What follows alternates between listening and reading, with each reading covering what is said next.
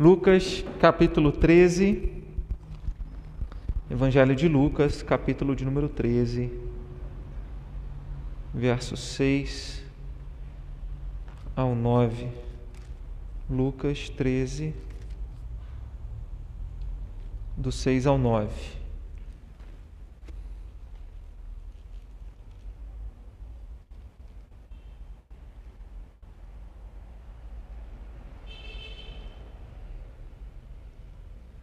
Diz assim a palavra de Deus. Então Jesus proferiu a seguinte parábola: Certo homem tinha uma figueira plantada na sua vinha e, vindo procurar fruto nela, não achou.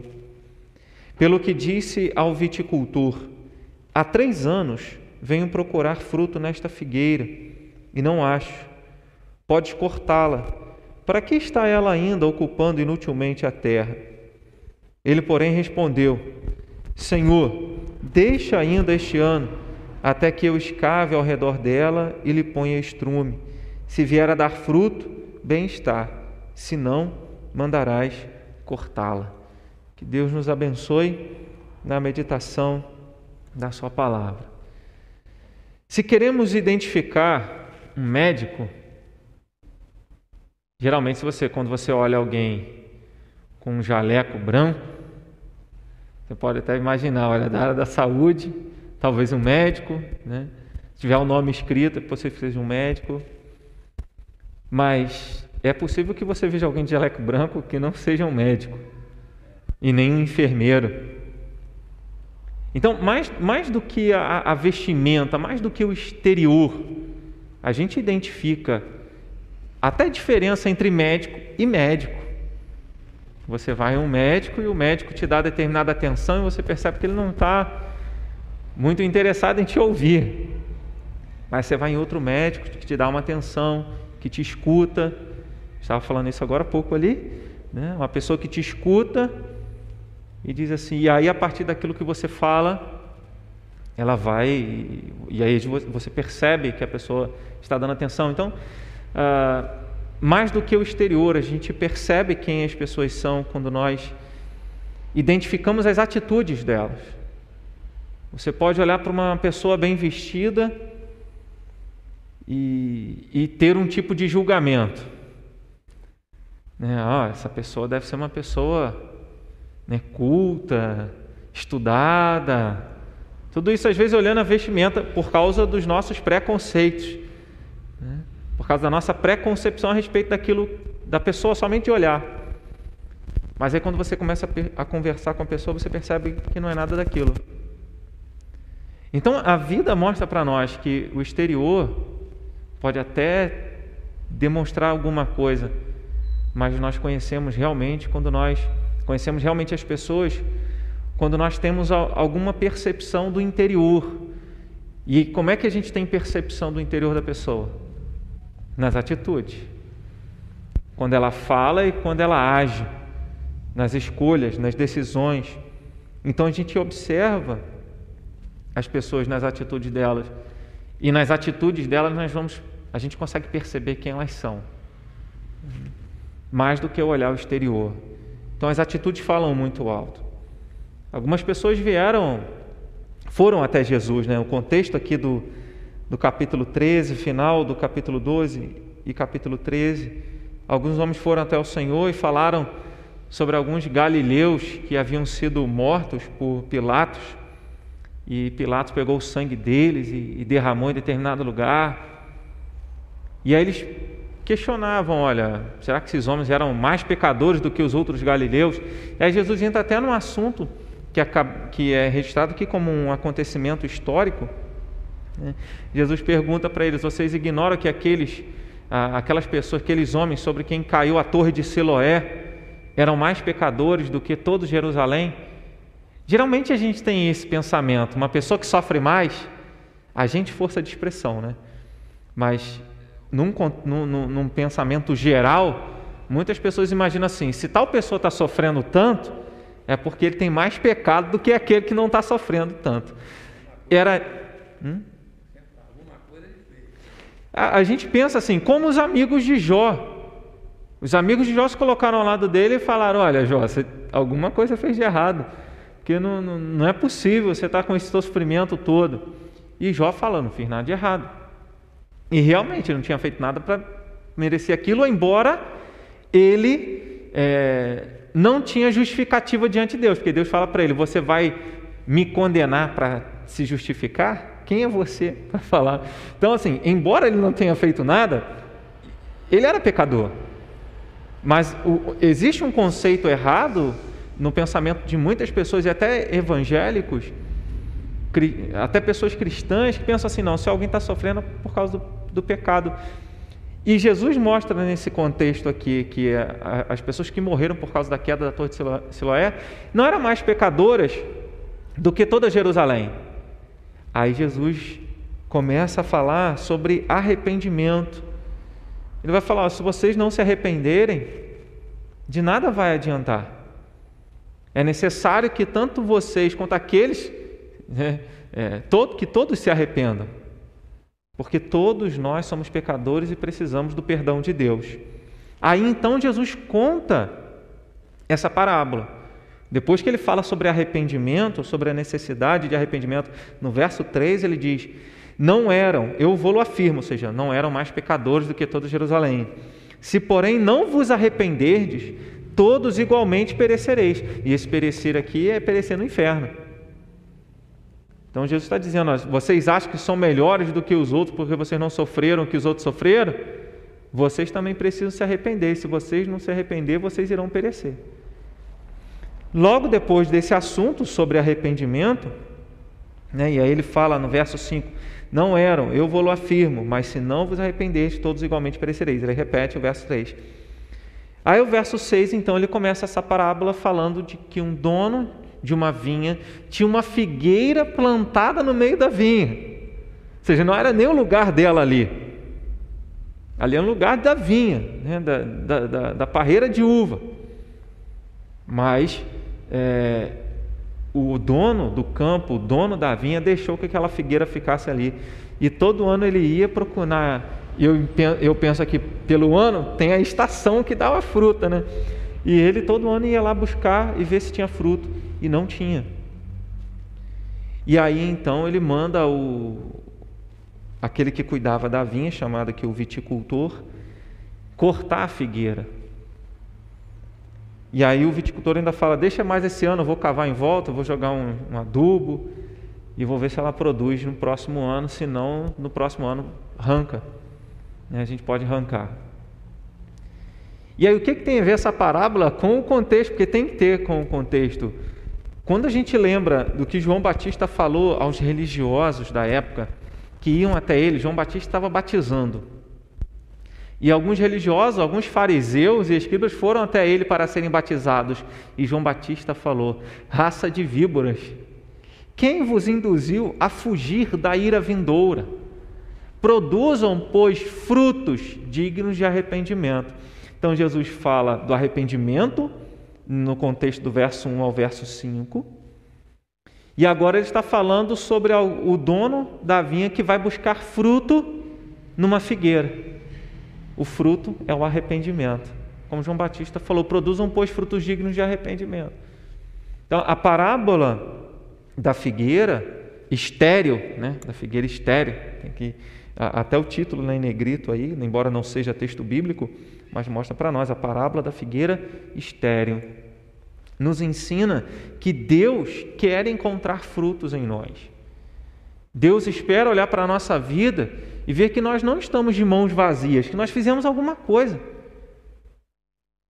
Quando Jesus fala, e é uma outra parábola, né, que mais para frente a gente deve ver, em João capítulo de número 15, Jesus fala: Eu sou a videira, meu pai é o agricultor. E o ramo que permanece em mim, esse dá fruto. Quem não dá fruto, acontece o quê? É cortado. Porque se estamos ligados à, à videira, e neste caso aqui à figueira, devemos dar frutos. Então Deus quer que nós é, olhemos é, para a nossa vida e entendamos os propósitos dele para a nossa vida. Até na oração Luiz mencionou isso, né? os propósitos de Deus na nossa vida, para que a gente possa vivenciar isso. Jesus fala em João, em Mateus capítulo 5, verso 13 até o verso 16: Vocês são sal da terra, vocês são a luz do mundo. Voltando lá em João 15, especificamente o verso 16, Jesus falou: Não foram vocês que escolheram a mim, eu, pelo contrário, vos escolhi primeiro e vos designei para que vades e deis fruto, e o vosso fruto permaneça. Então, existe algo que nós devemos fazer e Deus quer que nós frutifiquemos. Né? Então Jesus conta essa parábola dizendo que certo homem tinha uma figueira plantada na vinha. E, e aqui mostra uma relação, a figueira plantada na vinha, ou seja, nós não éramos povo de Deus, nós não fazemos parte do povo judeu, mas Deus então nos coloca nesse lugar, Deus nos dá o privilégio de fazer parte do seu povo, ou seja, o lugar da figueira não era ali, mas Deus dá essa oportunidade para que a gente possa frutificar. E por três anos ele foi procurar fruto. Isso mostra que Deus sempre espera olhar para nós e enxergar frutos. De acordo com o contexto próximo, ou seja, o contexto desse texto aqui, que a gente não pode fugir, né? tem que tudo que os evangelistas registram tem a ver com o que vem antes com o que vem depois. Né? Então tem um propósito do porquê essa parábola está aqui. Falando sobre arrependimento, esse é o fruto. Num, a, gente vive hoje numa sociedade em que as pessoas se relacionam com Deus apenas no que diz respeito do que elas vão receber, do que Deus vai fazer por elas, de como Deus irá abençoá-las.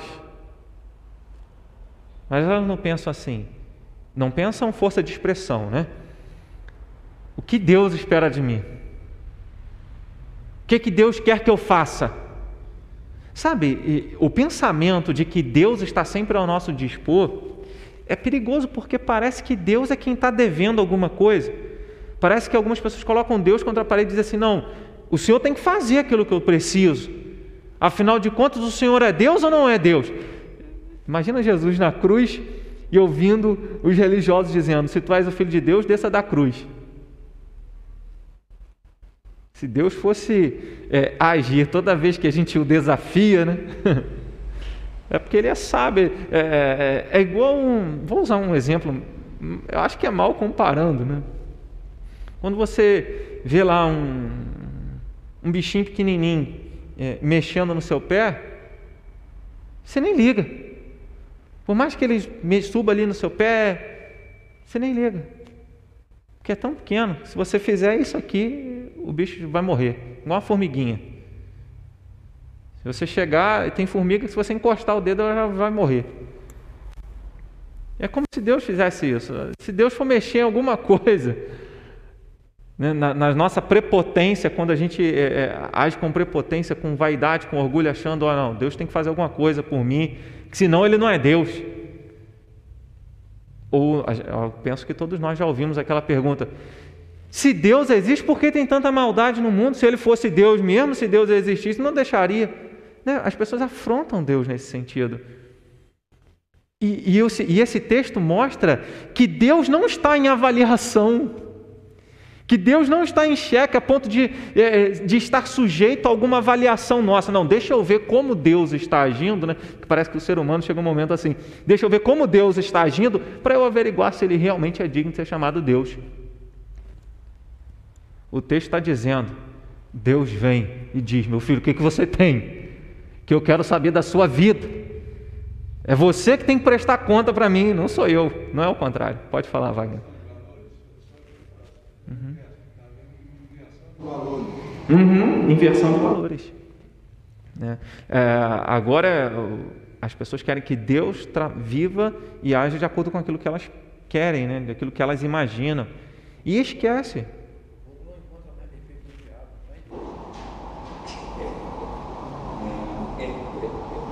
É verdade, Luiz. Né? Tem muita gente que encontra mais defeito em Deus do que no diabo. Né? Então, esse texto mostra para nós, ensina, que essa pará, essa, que Deus quer encontrar em nós frutos. Porque ele, nós somos criaturas de Deus. Ele nos criou para um propósito. Nós, nós não existimos simplesmente por existir. Ah, não, existe um porquê. Existe um plano. No Salmo 139, a gente aprende que Deus escreveu e determinou todos os nossos dias, ou seja, a nossa história é uma história escrita pelo próprio Deus. Né? Na narrativa do ontem, ele garantiu que nas de Jesus Cristo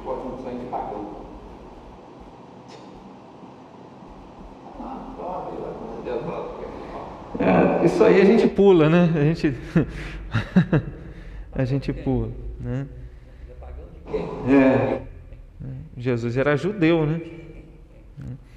Então, nós, esse texto está chamando ao fruto do arrependimento. A gente pode até olhar ah, aquilo que a Bíblia fala a respeito de outros frutos. O que, que a Bíblia fala, o que, que nós entendemos quando nós lemos que Deus quer encontrar nós frutos e, de acordo com o contexto, fruto de arrependimento? O que, é fruto de arrependimento? Fruto de arrependimento é quando você erra, reconhece o erro e pede perdão à pessoa que você errou. Reconhece o erro e pede perdão à pessoa. Antes. Um coração quebrantado. Um coração quebrantado. É isso, fruto de arrependimento é quando nós demonstramos nas nossas atitudes que nós nos arrependemos, que nós não ficamos satisfeitos, que nós ficamos entristecidos com o que fizemos. E a partir dali, a partir do momento que você se conscientiza do seu erro, do seu pecado, você procura acertar. Existem situações que tem como você voltar atrás e corrigir. Existem situações que não tem como você voltar atrás. E aí é o que? É a partir dali. É o que Jesus falava com as pessoas que iam até ele. Ele falou isso com a mulher adúltera: vai e não peques mais. Né? E com muitas outras pessoas: vai e não peques mais. Existem situações que não tem como voltar. A única maneira de demonstrar que nós estamos arrependidos é na próxima vez que nós estivermos na mesma situação, agirmos de maneira diferente. Foi o que João Batista exigiu e falou para os religiosos: produzam frutos dignos de arrependimento, frutos que demonstrem que vocês realmente estão arrependidos. E aí a gente aprende que não é, não é uma questão de ser batizado, de ser membro da igreja, né? é de demonstrar com a nossa vida ah, que nós realmente nos arrependemos dos nossos pecados. Então, nós começamos a, a dar frutos quando nós nos arrependemos e demonstramos arrependimento em relação aos nossos pecados e buscamos uma atitude que expresse a nova vida. A Bíblia ensina, o Novo Testamento deixa isso claro, que tanto a fé quanto o arrependimento são dons de Deus, comunicados a nós pela operação do Espírito Santo de Deus. O que, eu quero dizer com isso? Eu quero dizer que se alguém se arrependeu verdadeiramente, é porque ele tem o Espírito Santo de Deus. E se ele tem o Espírito Santo de Deus, ele tem a capacidade, a condição dada por Deus de expressar uma nova vida. É claro que todos nós estamos em construção.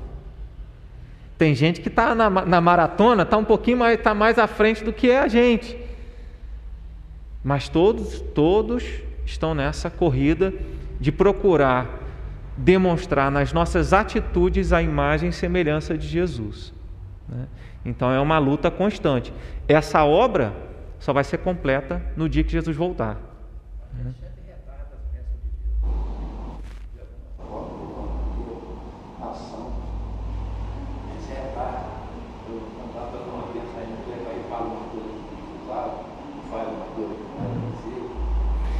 Profeta Isaías falou isso, Deus fala isso através do profeta Isaías, capítulo 1, né? Fala, se você quiser me ouvir, você vai comer o melhor dessa terra, no sentido se a gente anda em obediência, a gente vai colher os frutos da, da obediência. Né? Então, nesse contexto, fala do arrependimento como fruto.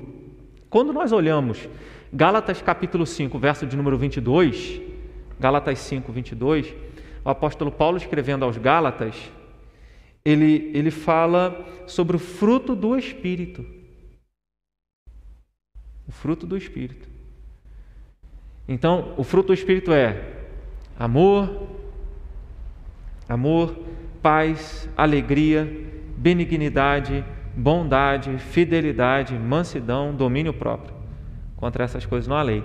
Então, uma das formas de nós demonstrarmos frutos é o que é a forma como nós temos vivido, em amor, paz, alegria, benignidade, bondade, não é o fruto do Espírito Santo.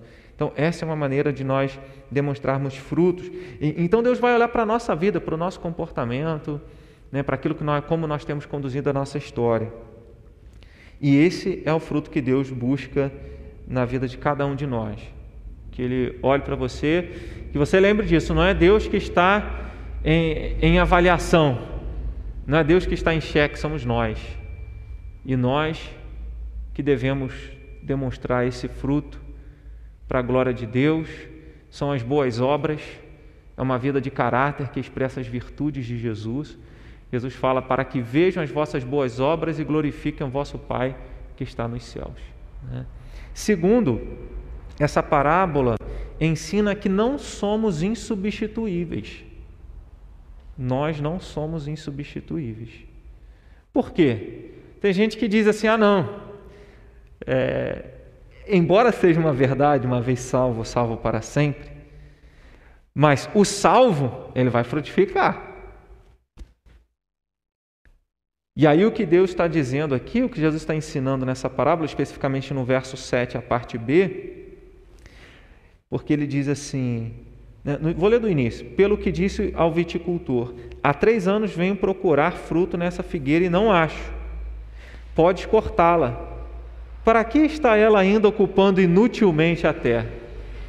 Em outras palavras, se nós não cumprirmos o propósito que Deus tem designado para nós, a gente não serve. Nós não somos insubstituíveis. Paulo, quando escreve a carta aos Romanos, no capítulo 11, ele fala: olha, se Deus, 10 e 11, né? Se Deus não poupou os ramos naturais, você acha que ele vai poupar aqueles que ele enxertou? Né? É isso, é isso que a parábola está dizendo. Nós não somos insubstituíveis. Se nós não fizermos a obra de Deus, se nós não dermos frutos, Deus levanta outro para fazer. Há um problema de que nós é, nos deixarmos levar pela vaidade e imaginarmos que se a gente não fizer, ninguém vai fazer. Né? É, Deus conta conosco, mas vamos completar, nem tanto assim.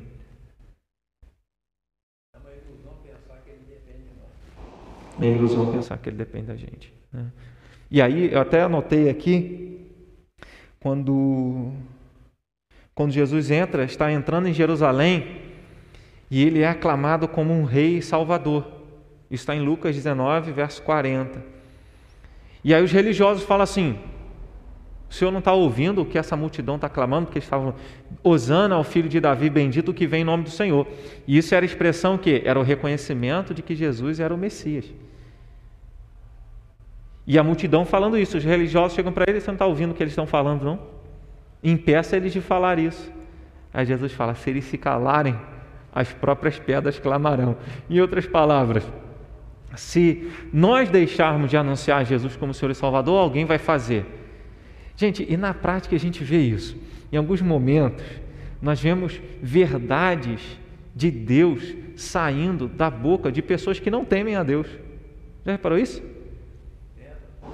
Pessoas que não, não temem a Deus, falando de Deus e falando de Jesus de uma maneira que você fala assim: é, é crente? Não, é uma pedra falando. de acordo com o contexto bíblico, porque Jesus está dizendo: olha, se quem reconhece, sem quem reconhece a mim, não falar quem eu sou, não me confessar, não me louvar, não adorar, as pedras irão fazer isso. Então a gente vê isso na prática pessoas. Nabucodonosor, um homem que não temia a Deus, queria ser adorado como um Deus.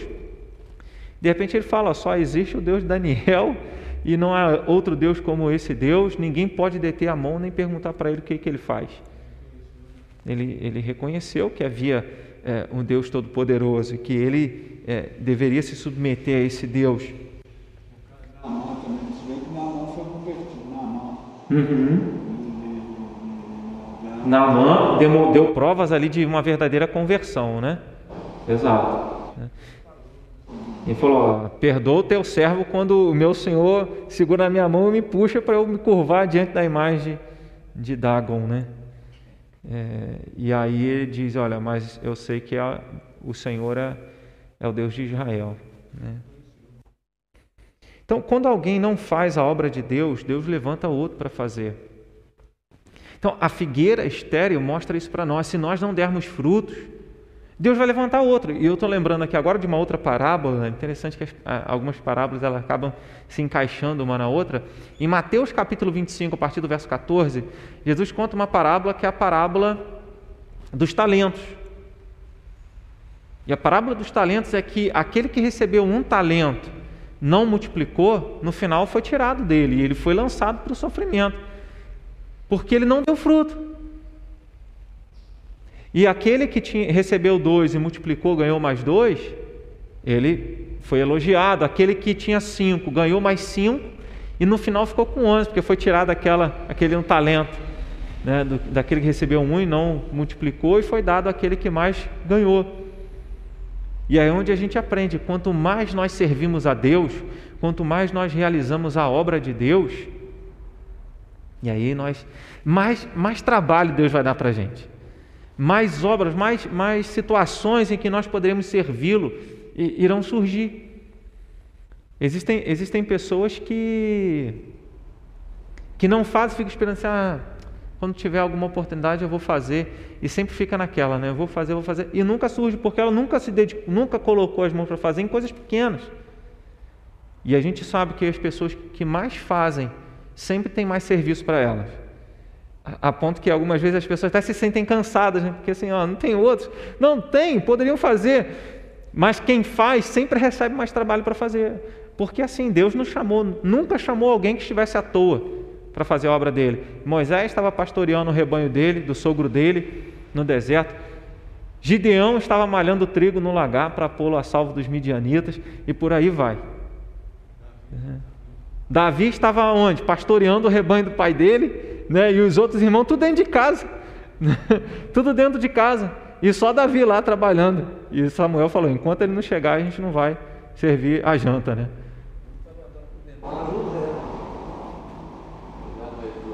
Uhum.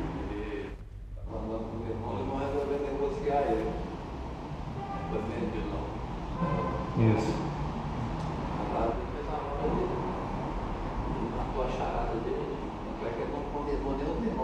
Uhum. Deus me enviou na frente de vocês. Não fiquem com raiva, né? Não fiquem com raiva. Deus me enviou na frente de vocês. Então, Deus sempre vai levantar alguém para fazer. Então, nós não somos insubstituíveis, mas nós devemos frutificar. Percebe a relação? Ou seja, nem tanto ao céu, nem tanto ao mar. Não se vanglorie. Deus quer te usar, mas não se vanglorie por causa disso, porque se você não fizer, Ele vai levantar outro para fazer. O dia que eu não estiver aqui, vai ter alguém para fazer. É, é, isso tudo é para que a glória seja de Deus e para que a gente não se envaideça. Né? A parábola da figueira estéreo, ela mostra, Deus quer ver fruto, mas se você não der, vai ter outro para fazer.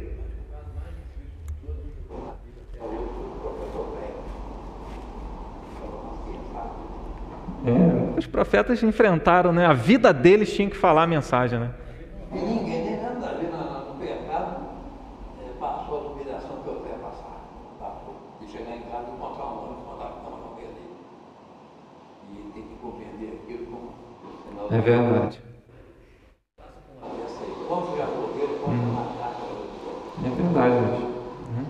E aí mostra como Deus é paciente, né? O, livro do profeta Osés tem essa mensagem, como Deus é paciente e misericordioso. Aí a gente até chega no terceiro ponto aí do estudo. Ele é um profeta uhum. Osés. Que fala da paciência de Deus né, em perdoar o povo. A mulher depois foi embora, depois ela, ela não estava mais nada para nada com os outros. Ele comprou ela no leilão pagou uma roupa nova. Porque para ele que valia muito. Então, quando alguém não faz a obra, Deus vai fazer e Deus levanta alguém. Depois de Moisés veio Josué e assim por diante.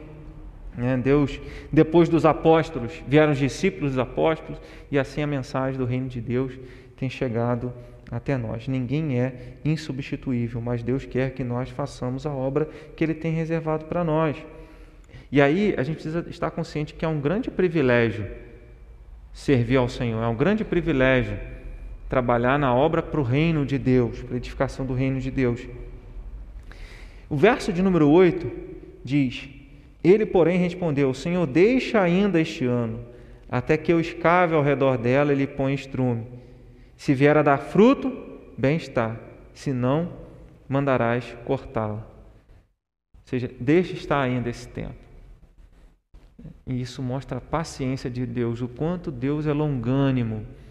O apóstolo Pedro, numa de suas cartas, ele diz: Olha, Deus, Jesus não voltou ainda porque ele é paciente. Ele não quer que ninguém pereça. Uhum. Ele quer que as pessoas cheguem ao arrependimento.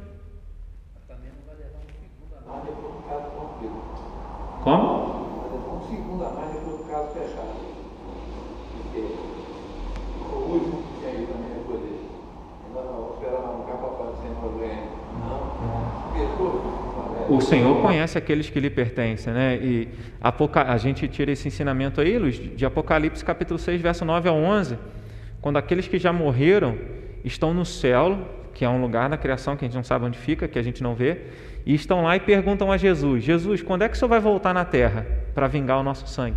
Ele fala: até que se complete o número dos vossos conservos que estão para ser mortos por causa da palavra, como vocês foram. Então, até que o último eleito de Deus seja salvo, Jesus não volta.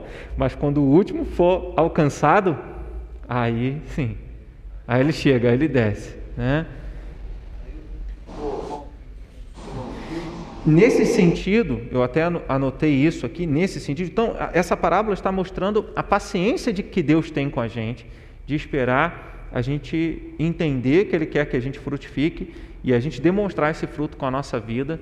Então ele tem paciência, ele vai esperando, mas a paciência de Deus tem limite. A paciência de Deus tem limite. A gente percebe isso em alguns casos, como é, a gente percebe isso nos casos de Sodoma e Gomorra, que a, a maldade de Sodoma e Gomorra já havia chegado a, a, ao máximo da paciência de Deus, e Deus envia os anjos para destruir Sodoma e Gomorra. Quando algumas pessoas criticam e falam que Deus é esse que enviou o povo dele para destruir os povos da terra de Canaã.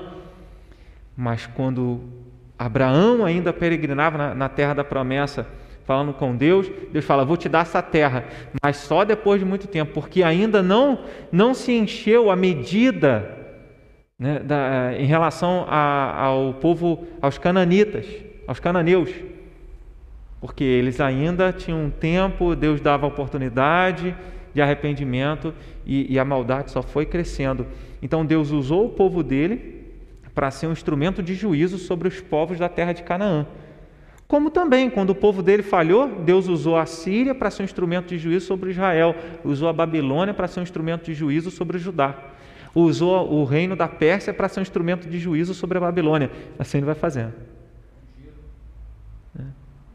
Ou seja, a, a, quando Isaías, Isaías capítulo 11, né, fala sobre isso, que o, o imperador achava que era ele que estava conquistando os povos e dominando sobre o povo de Deus. Mas Deus está dizendo, ele é um instrumento meu e ele não sabe. E ele está se vangloriando porque ele está conquistando mais terras. Mas vai chegar a hora dele também de ser julgado. É. Então, isso mostra a paciência de Deus e a paciência de Deus tem um limite. E o limite da paciência de Deus é quando Jesus voltar. A gente não sabe a hora que Deus vai voltar. Agora, a gente não sabe a hora que Deus vai voltar, que Jesus vai voltar descendo sobre as nuvens, e a gente não sabe a hora que a gente vai encontrar com Ele. Que tanto tem ah, o, o momento da volta de Jesus, quando o momento em que a gente morre, a gente vai ter que estar diante de Deus. Eclesiastes 7, Eclesiastes 12, 7, que quando o Espírito morre, ele volta para Deus, que o deu. Ou seja, é Deus que vai dar o destino final. Se é, a gente quer dizer né, quem vai para o céu, quem vai para o inferno, mas é Deus quem dá o juízo final. É Deus quem diz: olha, você vai para lá e você vai para lá.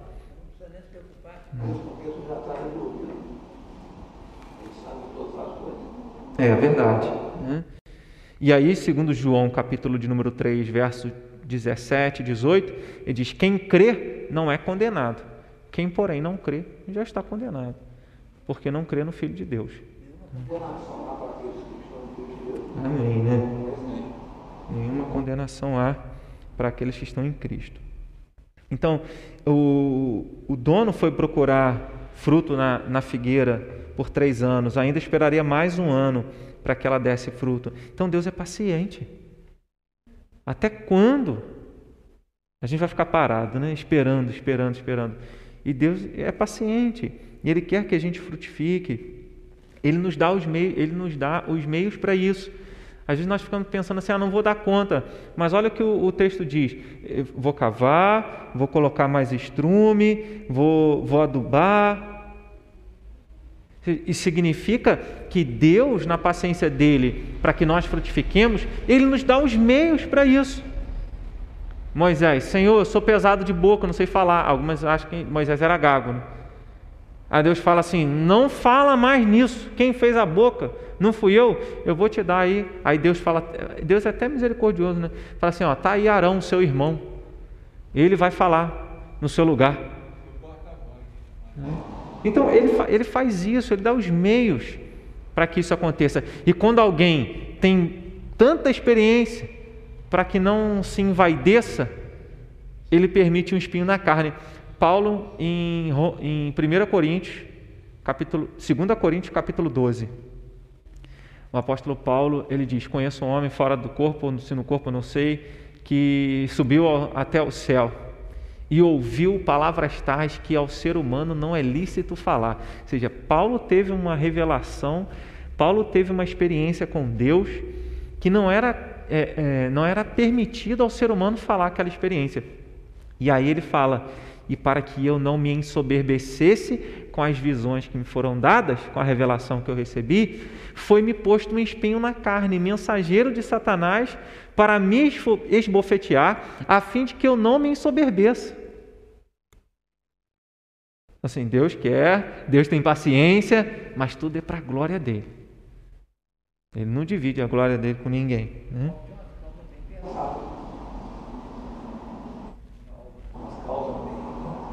É, o bem que ele queria fazer não conseguia fazer, mas o mal que ele sempre acabava fazendo. Né? Então Deus é paciente conosco. Num dia fazemos o que é bom e no outro já falhamos. É, sabemos que não, deve, que não devemos apenas frutificar, mas Ele tem paciência para que tenhamos bons frutos para oferecer a Ele.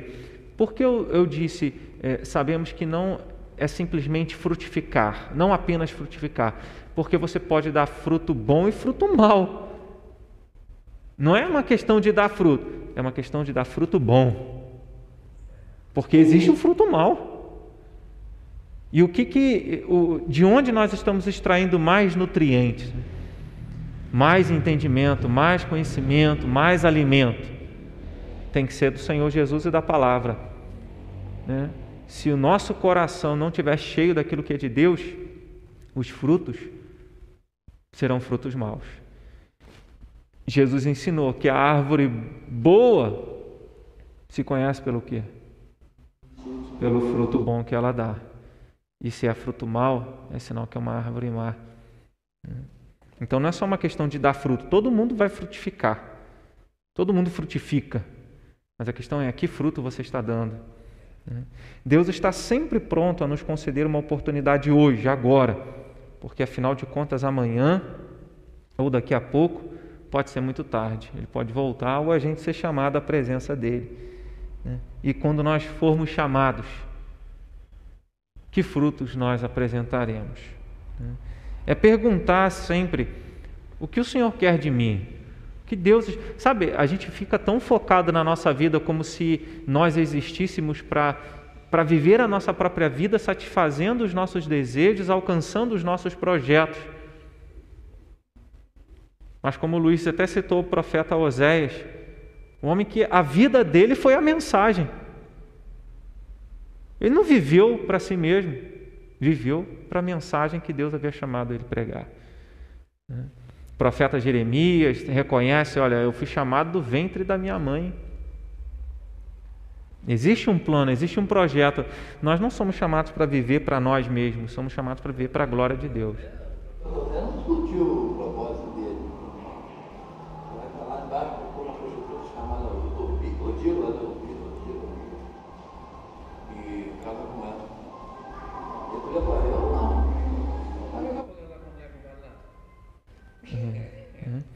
Em, último lugar, essa parábola da figueira estéril, além de ensinar a longanimidade de Deus, ela ensina que essa paciência de Deus tem limite. A gente já falou sobre isso, mas eu quero tratar aqui, né, lembrar de alguns, de alguns textos. A paciência de Deus tem limite. E aí, é, João Batista, como um profeta, quando ele falava às multidões e chamava as multidões ao arrependimento, ele completava com uma, uma frase. Ele diz: O machado já está posto à raiz das árvores. Essa, essa expressão, ou seja, quando o machado está encostado já, é porque o lenhador já está ali pronto para cortar a árvore. É o que João Batista está ensinando. Ou seja, chega um momento em que o juízo de Deus vem. A gente aprende no livro de Apocalipse que quando Deus derrama sua cólera, em alguns momentos, ela vem misturada, o cálice da ira de Deus misturado. E quando a Bíblia usa essa expressão que o cálice é misturado, cheio de mistura, significa que o juízo de Deus vem acompanhado da multidão das misericórdias dele. Mas quando a Bíblia diz que o cálice da ira de Deus vem sem mistura, quer dizer que não tem nem mais oportunidade de arrependimento, que é o que o Luiz mencionou. A hora que ele desce, não tem mais como. Não é? E aí, aí assim, todo olho verá. Ah, era verdade. Não tem mais como. Não tem como haver arrependimento ali. Então a paciência de Deus tem um limite, e isso a palavra de Deus nos ensina. Os profetas no Antigo Testamento e os apóstolos entenderam isso, embora no Antigo Testamento os profetas não tinham isso tão claro, mas eles anunciavam tanto a primeira quanto a segunda vinda de Jesus. Do Messias, porque eles falavam da primeira vinda né, em curas, em milagres, e depois da segunda vinda, quando o juízo. E uma das expressões que até o apóstolo Pedro usa e Lucas registra em Atos dos Apóstolos, quando ele fala que o sol se escurecerá, a lua não dará o seu brilho, as estrelas cairão no firmamento. Um sinal em que até os astros, até a criação será abalada na volta de Jesus. Então é algo claro, é um ensinamento claro nas Escrituras. Esse é o tempo que Deus tem nos dado para darmos frutos. Pode falar, Wagner menos aprendi assim, que nessa, na primeira vez de Jesus que ele veio, ele veio como advogado, depois ele veio como juiz. Isso aí, exatamente assim. Na primeira vinda ele vem como advogado. Ele falou: Eu não vim julgar o mundo, eu vim salvar o mundo. Mas na próxima, ele vem como juiz. Né? Então, em muitas parábolas, o juízo de Deus é anunciado, expressões como ali haverá choro e ranger de dentes, que falam do juízo divino. E essa parábola aqui também diz: se não der fruto, mandará cortar a figueira. Então que nós lembremos disso. Evangelho, cristianismo, não é uma religião que nos chama a, a ser espectador, a simplesmente pensarmos em Deus como aquele que gerencia e que nos concede bênçãos materiais para essa terra. Pensar no reino de Deus é entender que nós somos agentes do reino de Deus, nós somos embaixadores de Jesus. O reino dele está alcançando o mundo inteiro e nós somos os seus representantes. Nós somos aqueles que anunciam a mensagem da salvação, anunciamos o nome dele. E, e, pregamos o Evangelho não apenas com as palavras, mas também com as nossas atitudes. Porque um dia a paciência de Deus vai chegar ao limite. E aí Jesus desce do céu. E aí Jesus volta para resgatar a igreja dele. E, e quando esse dia chegar, o que, que a gente vai ter para apresentar? A gente vive um tempo, e agora já estou é, já pra, caminhando para encerrar, né? A gente, a gente vive um tempo em que a igreja, ou as pessoas veem a igreja e veem Deus, veem o Evangelho como algo para trazer benefício para elas, sem exigir nada delas. Um Evangelho barato, uma graça, uma graça barata que não exige, não tem abnegação, não tem sacrifício, não tem cruz, não tem discipulado, não tem renúncia, não tem compromisso. E o que essa parábola mostra, mostra para nós é qual é o nosso compromisso. Eu comecei dizendo, falando, né? A gente olha uma pessoa e muitos evangélicos estão assim. Eu sou membro da igreja, eu creio em Cristo, mas onde estão os frutos? Jesus quer que nós frutifiquemos. Pode falar, Wagner. Tem no caminhão, no para-choque do caminhão dele assim, não grita de crente, que o inimigo não grita de diabo. É verdade. A, sab- a sabedoria de, de para-choque de caminhão tem hora que vale, né? o diabo não brinca de ser diabo, mas tem muito cristão brincando de ser cristão. Nessas épocas de pandemia, é que a quantidade de pessoas que precisariam ouvir a palavra de Deus estão se distanciando daqueles que vão pregar, que vão falar. Entendeu? Eu sempre que eu sou muito falador, sei que Falador não, falante, né? Falador é quem fala dos outros, falante, fala bastante. Falador da vida de Deus de Cristo. Eu, e, e às vezes eu vejo uma pessoa começa a conversar, tal, tal, tal, daqui a pouco estamos no caminho da- da- da- das igrejas, igreja e tal, convido, tal, tal, tal. Isso eu já fiz muitas, muitas vezes e nunca vi um aqui. Entendeu? A gente tem duas coisas nesse aspecto aí. Eu também já preguei para muita gente e, e- e vou até além. Eu já preguei, já batizei, já ensinei e tem pessoas que estão fora. Então, assim, o fruto a gente, Deus não, o fruto não é um resultado. Tá? Foi boa a sua palavra, porque às vezes a gente pensa no fruto como assim, quantas pessoas você levou a Jesus? Não.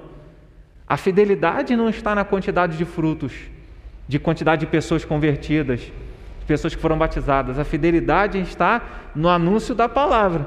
A gente, a gente domina a pregação, a gente não domina a operação do Espírito Santo no coração das pessoas. Isso é obra que só Deus pode fazer. Jesus falou ó, isso pregar o evangelho.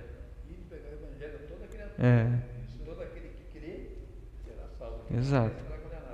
Então, ir pregar o evangelho significa que você vai trazer gente para a igreja. exatamente. É, é, a fidelidade é pregar o evangelho, é não fazer discípulos.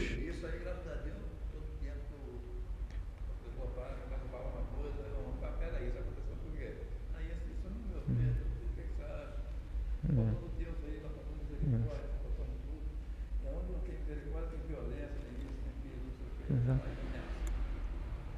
Quer falar, Wagner? É. Então, que a, que a nossa vida seja a evidência de que nós pertencemos ao reino de Deus e que assim demonstremos frutos que alegram o nosso Salvador. né? Como a vida reta, como a vida fiel, como a vida que busca fazer a vontade de Deus e não vive apenas para si mesmo. né? Que nós possamos um dia, é, como Apocalipse, capítulo 14, verso 13, Felizes aqueles que desde agora morrem, dormem no Senhor, porque descansam das suas fadigas e as suas obras os acompanham. né? Aquilo que a gente faz fica registrado, Deus sabe o que a gente fez. Que isso não seja para nossa glória e nem motivo para nos vangloriarmos, mas reconheçamos o privilégio que é né, de, de poder servir ao Senhor. Deus espera olhar para a nossa vida e ver frutos que nós estamos fazendo, né, praticando a obra dele. Amém? Vamos orar.